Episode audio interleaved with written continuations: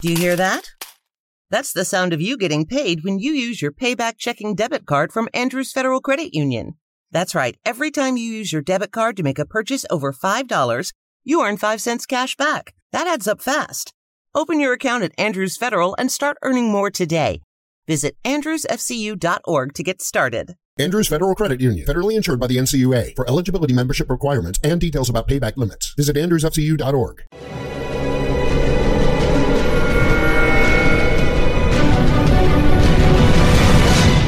Yo documental.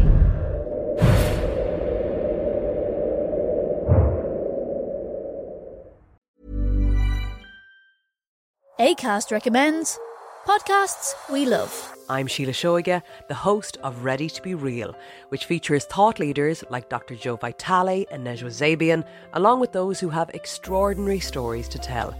And I also speak to experts on topics as varied as sleep, relationships, aging, folklore, grief, sex, and spirituality. So, for honest and compelling conversations, new episodes of Ready to Be Real release every week, wherever you get your podcasts. ACAST is home to the world's best podcasts, including the critically acclaimed West Cork and the one you're listening to right now.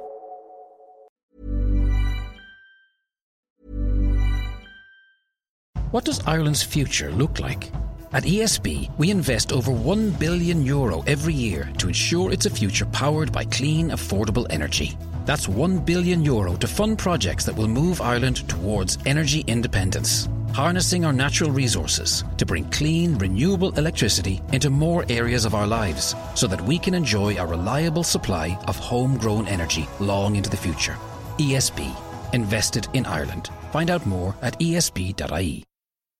ACAST recommends podcasts we love. I'm Sheila Shoiga, the host of Ready to Be Real, which features thought leaders like Dr. Joe Vitale and Nejwa Zabian, along with those who have extraordinary stories to tell.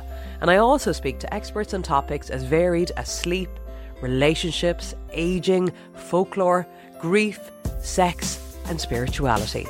So, for honest and compelling conversations, new episodes of Ready to Be Real release every week, wherever you get your podcasts. ACAST is home to the world's best podcasts, including the critically acclaimed West Cork and the one you're listening to right now.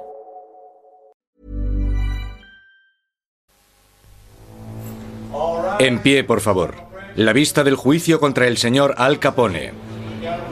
Al Capone estaba sentado en la sala dando golpecitos en la mesa de la defensa con las yemas de los dedos. Era octubre de 1931. A sus 32 años ya era uno de los criminales más fríos y calculadores de todos los tiempos. Era responsable de 300 asesinatos y parecía estar detrás de todos los negocios ilegales de Chicago. Pero estaba en la sala por evasión de impuestos. Había costado tres años tenerle ahí.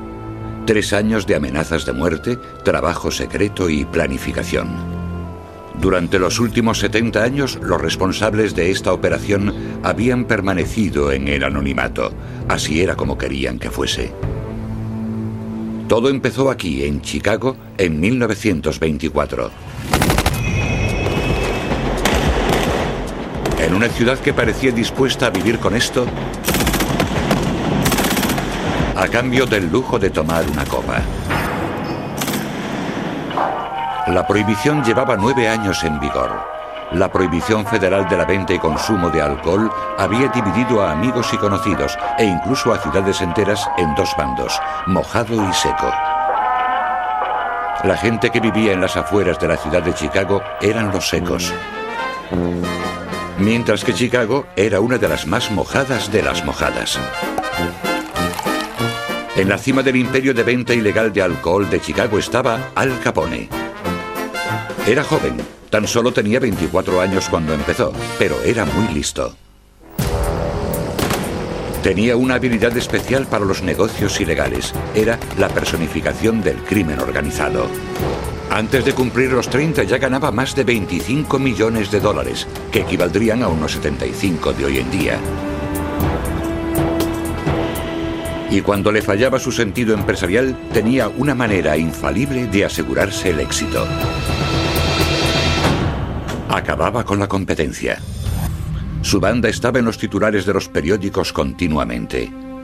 Bajo su mandato, Chicago se había convertido en una ciudad aterrorizada por la violencia de las guerras de venta ilegal de alcohol.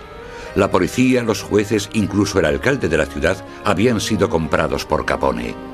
Muy pocos crímenes eran investigados y aquellos que lo eran muchas veces acababan sin condena. Pero un día, en 1929, Capone cometió un error. Eran las diez y media de la mañana del 14 de febrero cuando los hombres de Capone entraron en un almacén al norte de Chicago.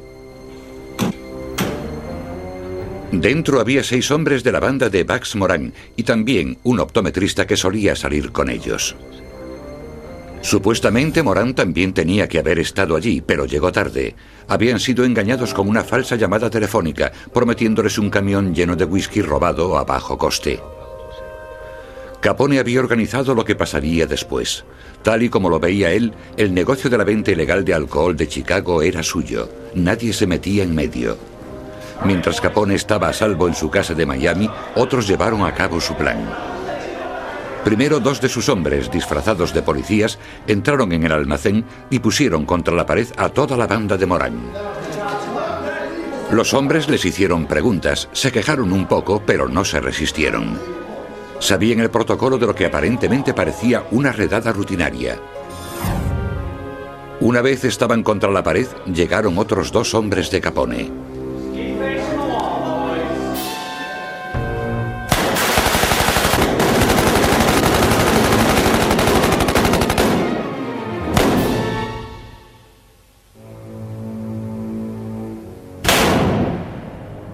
Fue uno de los crímenes más brutales de toda la historia de Chicago.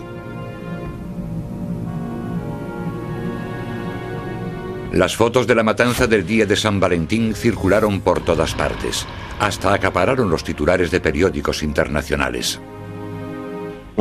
Cuando pasa algo tan fuerte como esto, hace que la gente se dé cuenta de las cosas. No se trataba del típico tiroteo entre bandas que puede pasar tanto aquí como en cualquier otro sitio. Hizo falta el asesinato de siete hombres en Chicago para que se produjese una gran protesta o una protesta pública. Después de la masacre, un grupo de empresarios de Chicago hicieron una visita al nuevo presidente Herbert Hoover.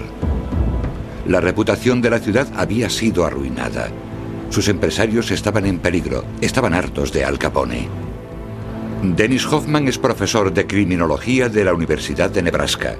En su libro Alcara cortada y las cruzadas contra el crimen, descubre lo que esos empresarios de Chicago estaban dispuestos a hacer para librarse de Capone y el importante papel que jugaron en su detención, algo que la mayoría de las veces ha sido omitido. Hoy nos resulta raro pensar en agencias privadas librando una batalla contra el crimen. Pero en el Chicago de los años 20, los empresarios pensaban que si había un problema importante, no debería dejarse en manos de los políticos. Así que los propios empresarios formaban agencias privadas para solucionar estos problemas. Y de hecho, eso fue lo que pasó en el caso de Al Capone.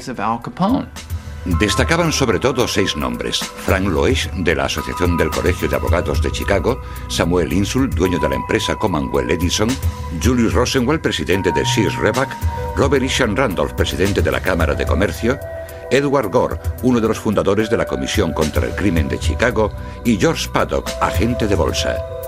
Antes de la masacre eran empresarios. Ahora estaban a punto de convertirse en miembros de un grupo parapolicial. Más adelante un artículo periodístico los bautizará como los seis misteriosos. La mayoría de los seis misteriosos eran acérrimos republicanos, así que obviamente simpatizaban con el presidente Hoover. Armados con las fortunas que habían amasado y sus contactos políticos, los seis hombres tenían reuniones clandestinas. Con valentía y prudencia, al estar en juego la seguridad de sus familias, continuaron reuniéndose en secreto. Por el momento, Capone tenía otras preocupaciones. Había oído que dos amigos, John Scalise y Albert Anselme, planeaban matarlo para tomar el control del imperio de venta ilegal de alcohol. Capone celebró una cena para demostrar a los miembros de su banda lo que les hacía a los traidores. Se rió y bebió con los dos hombres, y entonces, después de cenar, cogió un bate y se puso a dar vueltas en torno a la mesa.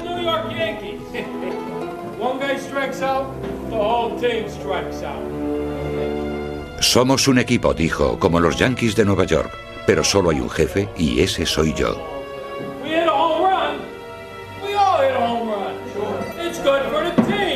Cuando llegó junto a los dos hombres, levantó el bate y los golpeó hasta la muerte.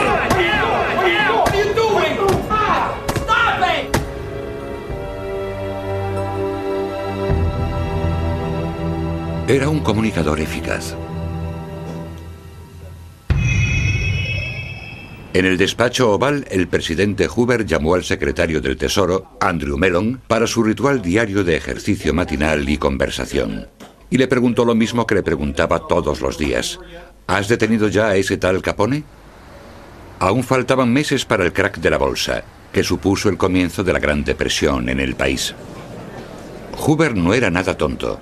Puede que fuera nuevo en la presidencia, pero sabía que para tener éxito tenía que tener contentos a los líderes industriales de la nación. Además, la prohibición había sido idea suya y fue una de las razones por las que le habían elegido presidente. Quería a Capone entre rejas, casi tanto como sus electores de Chicago.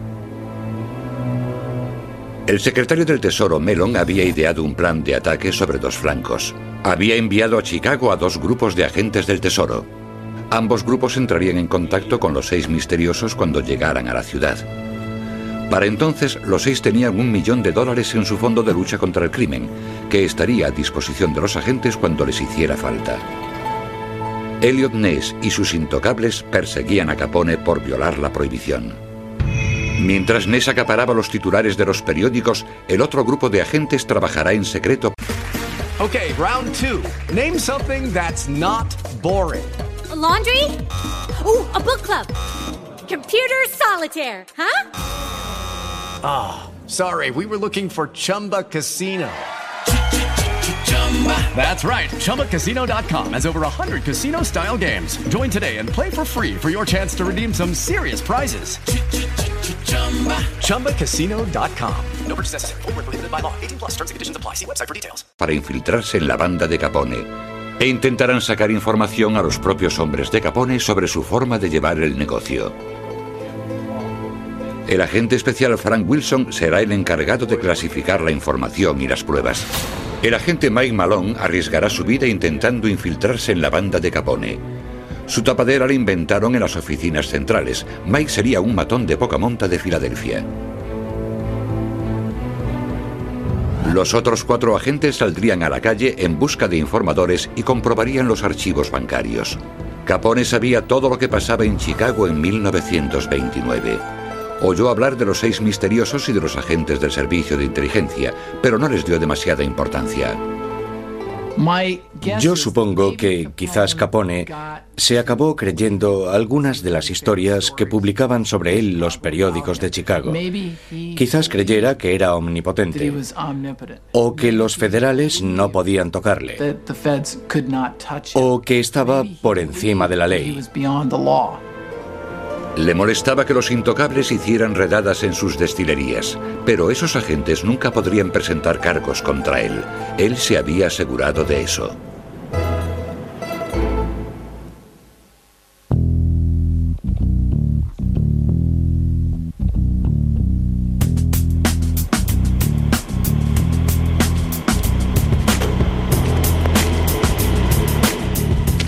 Al Capone suponía una amenaza para la sociedad. Era un despiadado asesino que desató una ola de crímenes sin precedentes en Chicago y dio a la ciudad una reputación de la que aún no se ha librado hoy en día.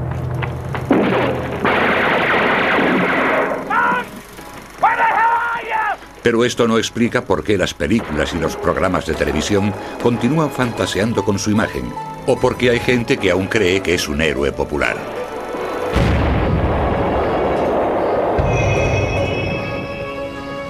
Llegó a Chicago procedente de Brooklyn en 1924, siguiendo a su mentor, y se convirtió en el jefe de la mafia más joven de la historia. Ya tenía una cicatriz en su mejilla izquierda procedente de una pelea a navajazos que le daría el mote de cara cortada para el resto de su vida. A medida que iba ascendiendo en los escalafones criminales, se dio cuenta de que tenía una habilidad especial para los negocios. Parecía estar hecho de la misma pasta que otros presidentes de empresas, excepto por una cosa. Su forma de despedir a los traidores o de tratar a la competencia provenía de la parte más oscura de su alma, una que solo conocen los asesinos. La lealtad a Capone era el único seguro de vida que tenía su gente. Los que se arriesgaban a ser sus enemigos no tenían ninguna posibilidad de seguir con vida. Sus crímenes eran fríos y despiadados. En siete años fue el responsable de más de 300 asesinatos de Lampa. Pero Capone no se veía a sí mismo como un criminal. Creía que era lo bastante listo y carismático como para ser popular. La gente lo trataba como a un famoso. No se comportaba como un asesino. Si no hubiera sido por la matanza del día de San Valentín, las cosas en Chicago habrían seguido así durante mucho tiempo.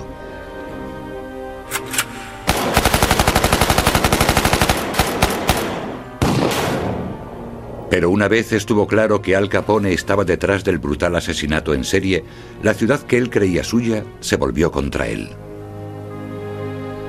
A finales de 1924, los seis misteriosos, los empresarios de Chicago convertidos en grupo parapolicial, estaban progresando en su plan para librarse de Capone.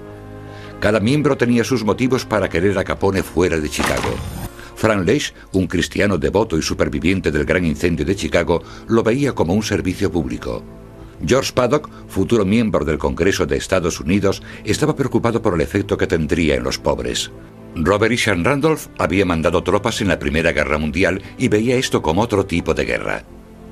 Colectivamente sus motivos eran sencillos. Creían que con Capone y su banda sueltos la ciudad no era un lugar seguro. Las cosas empezaron a salirles bien. Iniciaron una campaña secreta para conseguir que otros empresarios contribuyeran económicamente en su lucha contra el crimen se reunían regularmente con los agentes federales que el presidente había enviado a Chicago. Elliot Ness y los intocables preparaban abiertamente la acusación por violar la prohibición, mientras que los agentes del servicio de inteligencia trabajaban de incógnito, arriesgando sus vidas en busca de pruebas de algo que en principio parecía casi cómico, evasión de impuestos. A algunas personas les parecerá gracioso que Al Capone fuera detenido por evasión de impuestos, pero esto simplemente demuestra lo difícil que era acusarlo de otros crímenes. Los testigos acababan siempre muertos.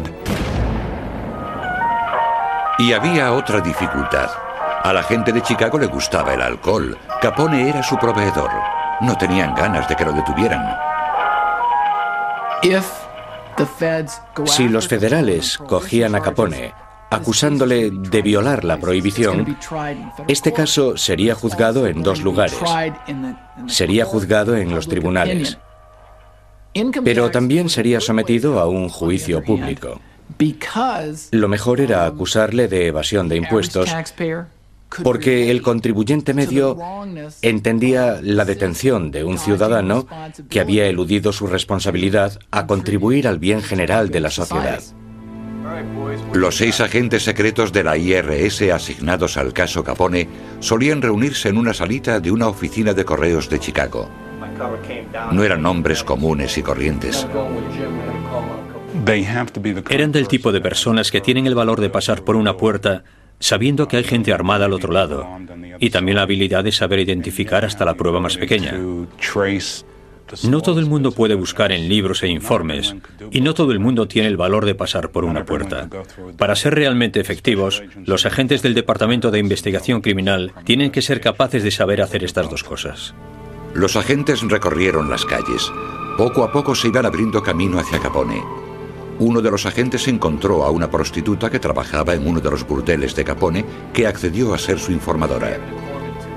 Frank Wilson, el jefe de la investigación, tenía a otro, el dueño de un circuito de carreras con Capone. Se llamaba Eddie O'Hare. Arriesgando su vida, O'Hare jugó en ambos bandos. Eddie O'Hare había estado trabajando en Chicago con la mafia de Capone durante años y entonces colaboró por motivos personales. Yo creo que en parte porque quería lavar su imagen y en parte porque quería que su hijo fuera a la Academia Naval de Annapolis y obviamente sabía que no dejarían entrar allí al hijo de un socio del crimen organizado. Así que contactó con el IRS y empezó a cooperar con ellos como informador confidencial para el caso de evasión de impuestos, proporcionándoles información de distinto tipo y gran parte de ella fue crucial para la investigación. El agente Mike Malone eligió el trabajo más arriesgado de todos, porque si lo pillaban sería asesinado. Se alojó en el Hotel Lexington, la oficina central de Capone, y con el dinero de los seis misteriosos empezó a hacerse amigo de la banda. Una noche la banda invitó a Malone a una de las fiestas de Al. Malone estaba preocupado. Había oído lo que Capone le había hecho a los traidores en una de sus fiestas y se había descubierto quién era Malone. Decidió esconder una pistola en su cinturón por si acaso.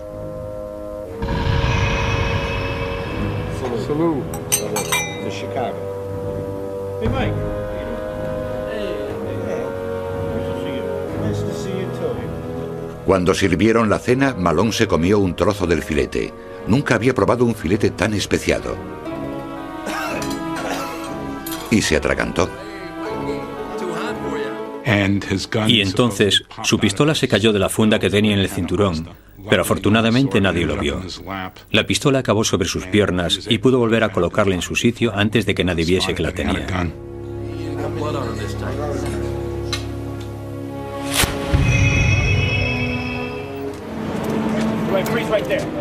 Días después, a la salida de un teatro, Al Capone se encontró con dos policías. Tenía un montón de problemas. La mafia de Nueva York no estaba nada contenta con él. Por su afán de protagonismo había atraído toda la atención hacia las mafias. Los crímenes se le habían ido de las manos. Estaba avisado. Afectado por todo esto, Capone organizó su propio arresto por posesión ilícita de armas y fue encerrado. En marzo de 1930, mientras estaba en la cárcel, los agentes de inteligencia del IRS hicieron su primera incursión en el imperio Capone. La mano derecha de Capone, Frank Nitti, fue declarado culpable de evasión de impuestos y condenado a año y medio de cárcel. Un mes después hubo otra detención. Uno de los socios de Capone, Jay Gusick, fue condenado a cinco años de cárcel por evasión de impuestos. Un mes después le tocó el turno al hermano de Al, Ralph. Fue condenado a tres años de cárcel. Los cimientos de la organización estaban empezando a tambalearse, pero el jefe iba a ser más difícil de derrocar. Tenía una manera infalible de protegerse. Su verdadero nombre nunca era utilizado en pagos y libros de contabilidad. No tenía una cuenta en el banco, no había nada que le pudiera relacionar con un ingreso. En público Capone se mostraba seguro de sí mismo. Yo creo que tenía que haber estado ciego si no vio lo que estaban haciendo. Estaban atacando ese frente y estaban consiguiendo condenarles. Esto no era algo pasajero. No iba a pasar lo de siempre, que cuando fuese juzgado, el jurado le apoyase y le declarasen inocente. Aparentemente seguro de sí mismo, Capone tenía que estar sintiendo la presión. Había subestimado a los agentes del IRS. Ahora sus hombres de más confianza y su hermano ya no estaban con él, cada vez se estaban acercando más.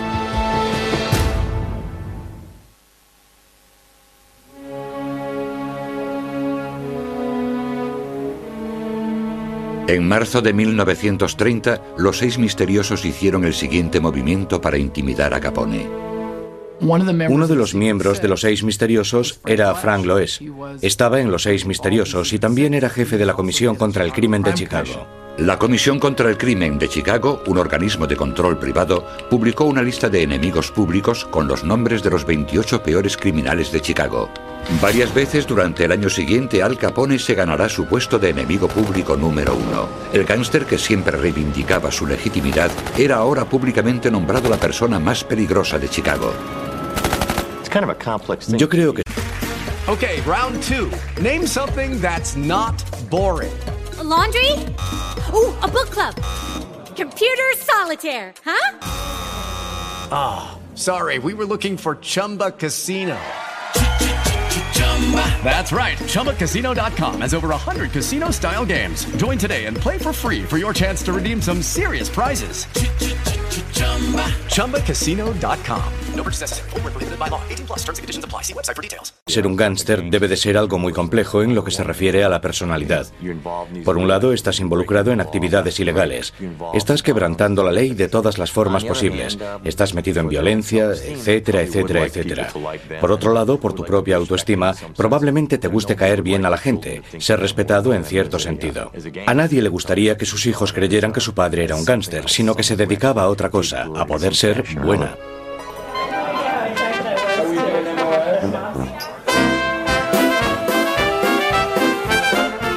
Los seis misteriosos estaban haciéndose famosos por su lucha contra el crimen. Abrieron un bar clandestino donde se reunían delincuentes de poca monta y les daban pistas.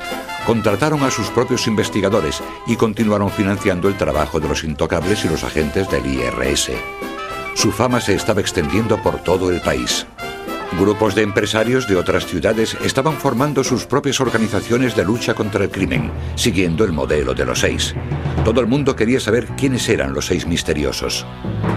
Capone leía sobre esto en los periódicos y estaba empezando a ponerse nervioso. Convocó una reunión con el jefe de los seis misteriosos, Robert Ishan Randolph. En sus memorias, Randolph escribió que Capone le había propuesto un trato. Si los seis misteriosos lo dejaban en paz, limpiaría Chicago completamente. Randolph se negó. Eran malos tiempos para Capone. El mundo de la mafia estaba cambiando. Había un nuevo alcalde en Chicago con un nuevo departamento de seguridad del Estado que no podía ser comprado.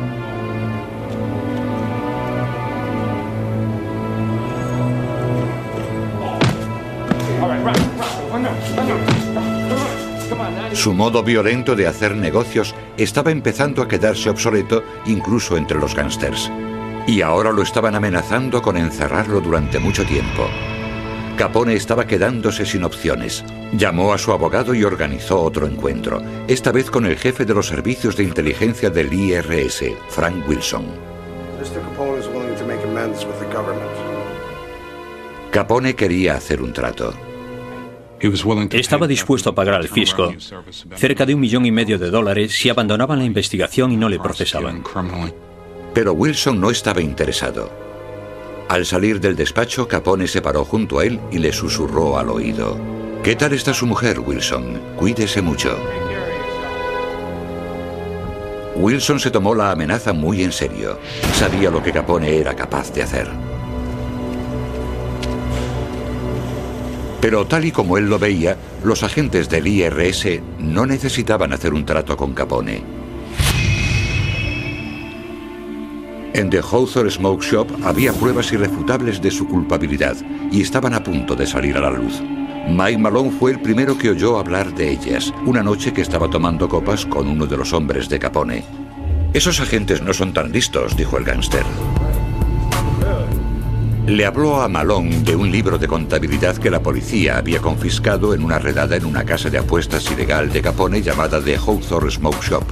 Estaban ahí, justo delante de sus narices tenían todas las pruebas que necesitaban para cazar a Capone. Frank Wilson será quien encuentre esas pruebas.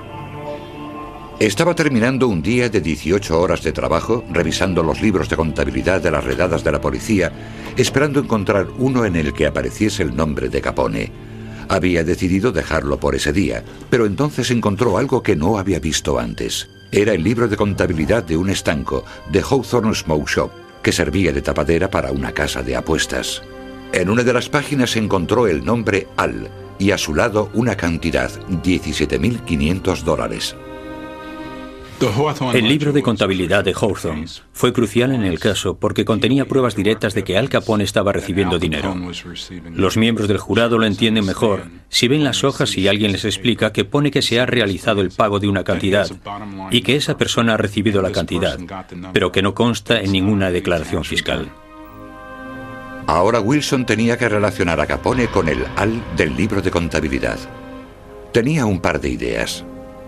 Había mandado a agentes del servicio de inteligencia a buscar muestras de la escritura de más de mil gángsters de Chicago en informes policiales y registros electorales. Entonces comparó las muestras con la letra del libro de contabilidad y encontró una coincidencia. El nombre del cajero era Leslie Shanway. Llamó a su informador Eddie O'Hare para ver si O'Hare sabía dónde estaba Shanway. Eddie, do you know Leslie Shumway? Si podían encontrar al cajero, tendrían a Capone. Localizaron a Shanway en un canódromo en Florida y encontraron a otro cajero de Capone, Fred Reich. Ahora tenían a dos personas que podrían testificar contra Capone. Pero había una dificultad. No había ningún programa federal de protección de testigos. ¿Cómo podría mantenerlos con vida? Entonces los seis misteriosos dijeron, vamos a hacer lo que tengamos que hacer. Y financiaron esta actividad. Y en cierto modo formaron como un pequeño ejército privado que luchaba contra los mafiosos de la misma manera que luchaban entre ellos. Mientras los agentes de inteligencia preparaban el caso contra Capone, a la oficina de Wilson llegó una carta del abogado de Capone, Lawrence Mattingly. Contenía un informe anual de los ingresos de Capone de los últimos cinco años. Capone, cuya fortuna ascendía a más de 25 millones de dólares, estaba dispuesto a declarar haber ganado 226.000 en cuatro años. ¿Por qué el propio abogado de Capone mandaría a los investigadores pruebas incriminatorias contra su cliente? El propósito de esa carta era que Mattingly y Capone aclarasen sus deudas fiscales fuera de los tribunales. Estaban intentando llegar a un acuerdo amistoso. Y bueno, hoy en día muchos contribuyentes llegan a acuerdos con el IRS. La División de Inteligencia y la División de Investigación Criminal no aceptaron el dinero a cambio del procesamiento. Porque si no, todo el mundo que cometiese el delito de evasión de impuestos podría simplemente decir, vale, pagaré ahora lo que se supone que tenía que haber pagado desde el principio. El caso contra Al Capone se estaba haciendo cada vez mayor. Desesperado, su abogado hizo otra llamada. Esta vez al fiscal, Capone estaba dispuesto a hacer un trato. De hecho, llegaron a un trato. Y el trato era que Capone se declararía culpable e iría dos años y medio a la cárcel. Por tanto, la condena sería mucho más leve. La negociación de la sentencia era una forma de demostrar a la gente que Al Capone no era invencible y que iba a ir a la cárcel. Solo había un problema. La gente que había ideado el plan para cazar a Capone tres años antes, el gobierno, los seis misteriosos y los agentes, habían arriesgado mucho para atraparlo. ¿Realmente iban a dejar que se librase de esta cumpliendo una condena de dos años y medio a cinco años? Cuando el abogado de Capone se presentó frente al juez para la resolución de la negociación de la sentencia, el juez hizo algo inusual. El juez James Wilkerson echó un vistazo al acuerdo y lo rechazó. Rechazó la negociación de la sentencia. Y cuando estaban en la sala, Wilkerson le dijo a Capone, no puedes comprar al Tribunal Federal. La carta al IRS no había funcionado. La negociación de la sentencia tampoco. Capone estaba en peligro. Y yo creo que en ese momento Capone se dio cuenta de que las cosas habían cambiado. Y ahora sabía que si lo condenaban tendría que enfrentarse a bastantes años de cárcel en vez de creer que lo condenarían a tres años. Y que con buena conducta saldría en solo un año o algo así. Y que pronto podría volver a Chicago. Unos días después, Frank Wilson recibió una llamada de Mike Malone. Había oído hablar a los hombres de Capone. Capone había ordenado que matasen a Wilson. La reacción de Wilson fue sorprendente. Dictó una orden de arresto contra Capone y salió en busca de los hombres a los que Capone había ordenado matarle. Cuando Capone se enteró de lo de la orden de arresto, canceló el asesinato. Ya estaba metido en bastantes líos. El 5 de junio de 1931, Al Capone fue acusado de dos cosas, evasión de impuestos y violación de la prohibición. Tres meses después abrió un comedor de beneficencia para la gente de Chicago, la mayoría sin trabajo debido a la Gran Depresión. Casualmente, esto fue justo antes de su juicio por evasión de impuestos, y lo cerró poco después de terminar el juicio. Así que parece que no hay nada mejor que una treta publicitaria para conseguir un poco de publicidad positiva en todos los periódicos, y así poner a la gente de parte de Capone justo antes de que comience el juicio del caso y se empiece a deliberar. Capone pasó el verano previo al juicio en su casa de Lansing, Michigan. Antes de irse ordenó a su banda que hicieran un trabajo. Tenía otro as más bajo la manga. Si funcionaba, no habría forma de que le declarasen culpable.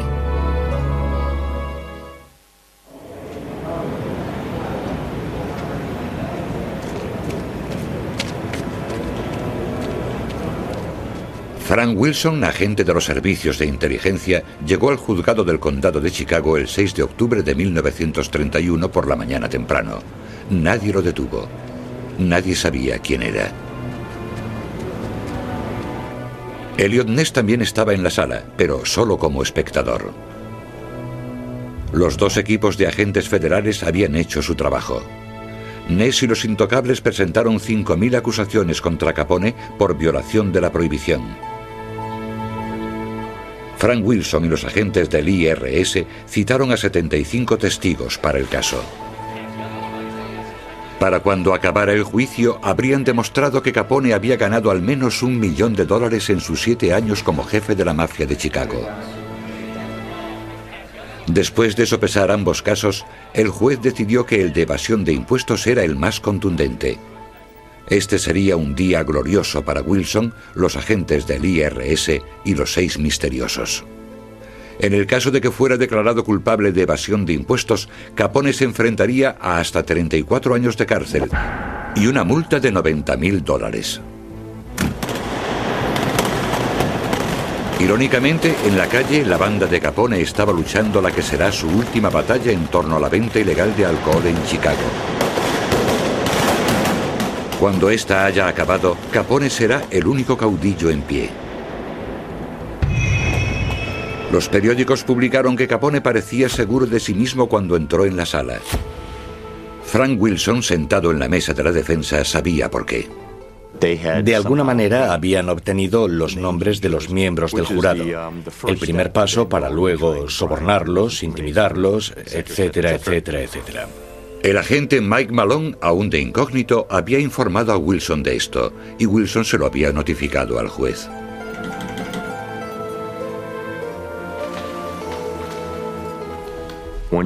Cuando el juez Wilkerson se enteró de esto, decidió cambiar las listas del jurado.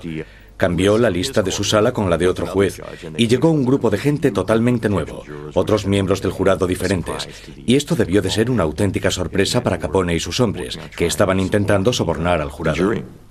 El juicio de Capone siguió adelante con un nuevo jurado, con el que los periódicos se divirtieron mucho. Parecía cosa de justicia divina que el hábil Al Capone tuviera que ser juzgado por un grupo de campesinos vestidos prácticamente con andrajos. Había tres pruebas clave. La carta del abogado de Capone estimando los ingresos de Capone en 50 mil dólares al año durante cuatro años y el testimonio de los dos testigos principales, los cajeros de Capone, Rhys y Shangway. Los abogados de Capone parecían haber sido pillados por sorpresa con la acusación de evasión de impuestos. Consiguieron que unos corredores de apuestas testificaran lo mucho que Capone había perdido, pero esto era prácticamente irrelevante. A pesar de todo, Capone mantuvo la compostura, pareciendo casi desinteresado en determinados momentos. Capone no tuvo ninguna reacción visible durante el juicio. Quiero decir, una vez más, esto es lo que pasa cuando eres un gángster. Es parte del trabajo. Siempre van a ir detrás de ti, y en este negocio, sobre todo, es importante no perder los nervios y no demostrar que te han pillado.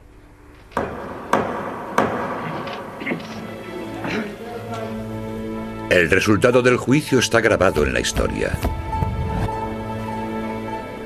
Al Capone fue declarado culpable de evasión de impuestos durante los años 1925, 26 y 27 y de no haber presentado las declaraciones de la renta del 28 y 29. Fue condenado a 11 años de cárcel y una multa de 80 mil dólares. Fue la condena por evasión de impuestos más severa jamás imputada.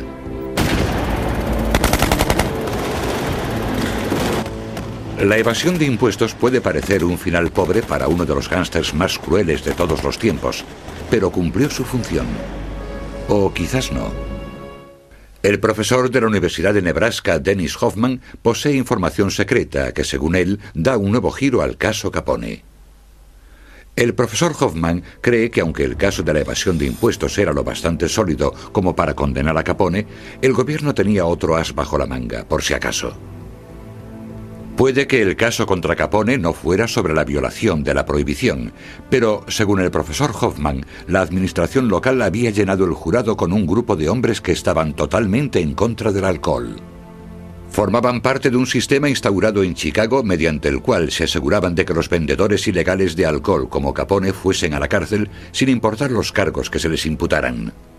Puede que a los ojos de los periodistas el jurado de Al Capone pareciese formado por simples campesinos, pero en realidad para un vendedor ilegal de alcohol como Capone eran mucho más peligrosos, un grupo de moralistas partidarios de la prohibición. Si eres un gángster importante y vas a ir a juicio, no esperes tener todos los derechos que te garantiza la Constitución. ¿Quién sabía lo del jurado de partidarios de la prohibición en el juicio de Capone y quién no? ¿Acaso lo sabía el juez que rechazó la acusación de violación de la prohibición y aprobó la de evasión de impuestos? ¿El fiscal? ¿Hasta oídos de quién llegó? Estas preguntas todavía no tienen respuesta. El 24 de octubre de 1931, el reinado de Al Capone en Chicago llegó a su fin. El hombre que tuvo a la ciudad a sus pies durante casi una década iba finalmente a ingresar en prisión. Los periódicos de Chicago celebraron el fin de la era Capone. En una entrevista sobre el juicio, Capone dio un último saludo, no a los agentes del Tesoro, Elliot Ness y los intocables, a quienes la historia considerará como sus archienemigos, sino a los empresarios de Chicago a los que él respetaba, los seis misteriosos.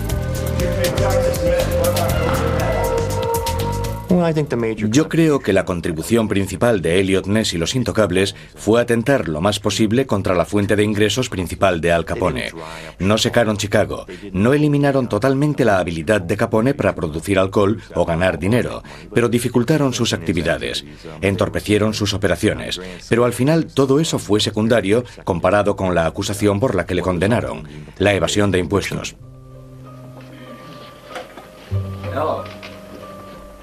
Los seis misteriosos, acordes con su deseo de mantener las identidades de sus miembros en secreto, habían permanecido fuera de la sala, pero estaban atentos a todo lo que ocurría dentro. En una entrevista publicada en un periódico después del juicio, Robert Randolph, el líder del grupo, dijo que él creía que la contribución de los seis misteriosos había sido dejar que los criminales supieran que tenían un nuevo enemigo no político al que enfrentarse el caso había terminado. El malo estaba entre rejas. Pero ¿le había dado el gobierno a Capone un juicio justo? ¿O había hecho lo que creía que tenía que hacer amparándose en que el fin justifica los medios? En realidad, este juicio era sobre el restablecimiento de la legitimidad del gobierno federal. En esa época, el gobierno federal había fracasado en su intento por resolver el problema de la depresión. La administración de Hoover no estaba solucionando los problemas de la gente sin empleo y también estaba fracasando en su intento porque se cumpliese la prohibición.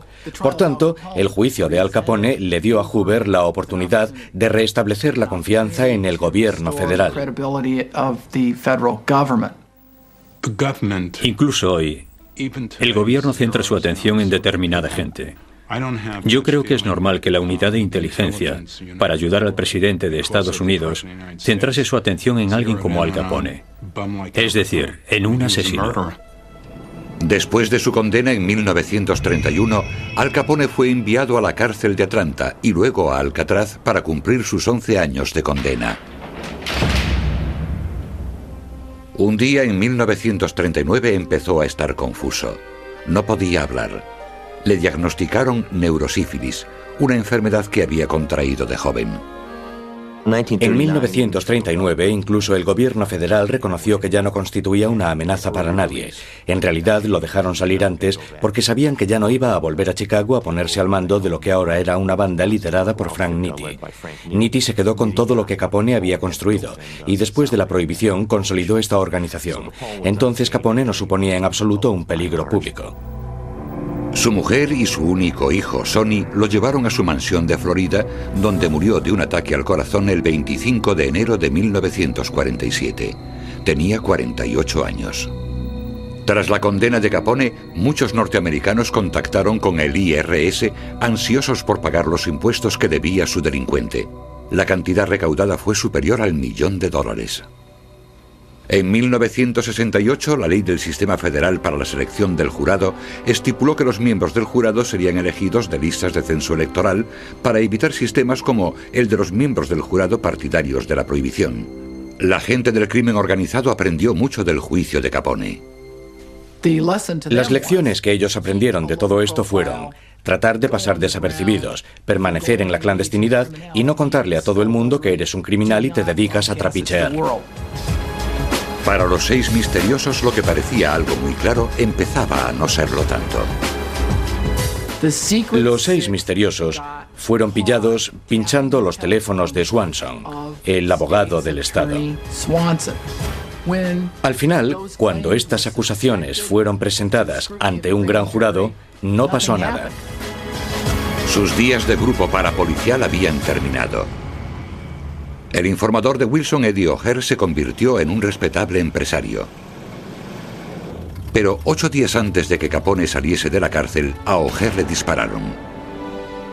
Frank Wilson cumplió la promesa que le había hecho. Se aseguró de que el hijo de O'Hare, Butch O'Hare, entrara en Annapolis. Su hijo se graduó en Annapolis, se convirtió en aviador naval y de hecho hizo un gran trabajo durante la Segunda Guerra Mundial. Derribó cinco aviones japoneses en una misión y al final murió en el Pacífico. Al cabo de un tiempo al nuevo aeropuerto de Chicago le pusieron el nombre de O'Hare Field, en honor a Butcher O'Hare, el hijo de Eddie O'Hare. Frank Wilson, de la unidad de inteligencia del IRS, se convirtió en jefe del servicio secreto y fue el encargado del servicio de seguridad frente a ataques nucleares. Cuando el bebé Lindbergh fue secuestrado, Charles Lindbergh le pidió su ayuda. La unidad de inteligencia siguió investigando a otros mafiosos en Nueva York y consiguieron condenar a 250. A medida que pasaban los años, los nombres de aquellos que acabaron con Capone iban desapareciendo de la historia. Sin embargo, la historia de un despiadado pero carismático gángster y su archienemigo, el guapo agente del tesoro, ha ido evolucionando. Yo creo que nos hace gracia. Nunca nos tomamos como algo personal que Elliot Ness se llevase todo el mérito. En realidad nunca lo hicimos. La idea de que debajo de los elegantes trajes de un grupo de ricos empresarios y un puñado de agentes del IRS podría haber una especie de superhéroes simplemente no era una historia lo bastante buena.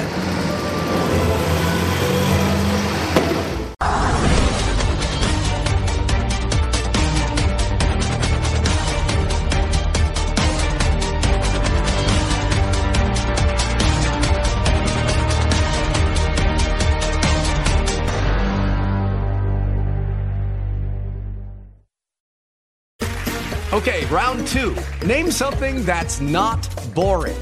A laundry? Ooh, a book club. Computer solitaire, huh? Ah, oh, sorry, we were looking for Chumba Casino. That's right. ChumbaCasino.com has over 100 casino style games. Join today and play for free for your chance to redeem some serious prizes. ChumbaCasino.com. No purchase necessary. Full prohibited by law. 18 plus terms and conditions apply. See website for details.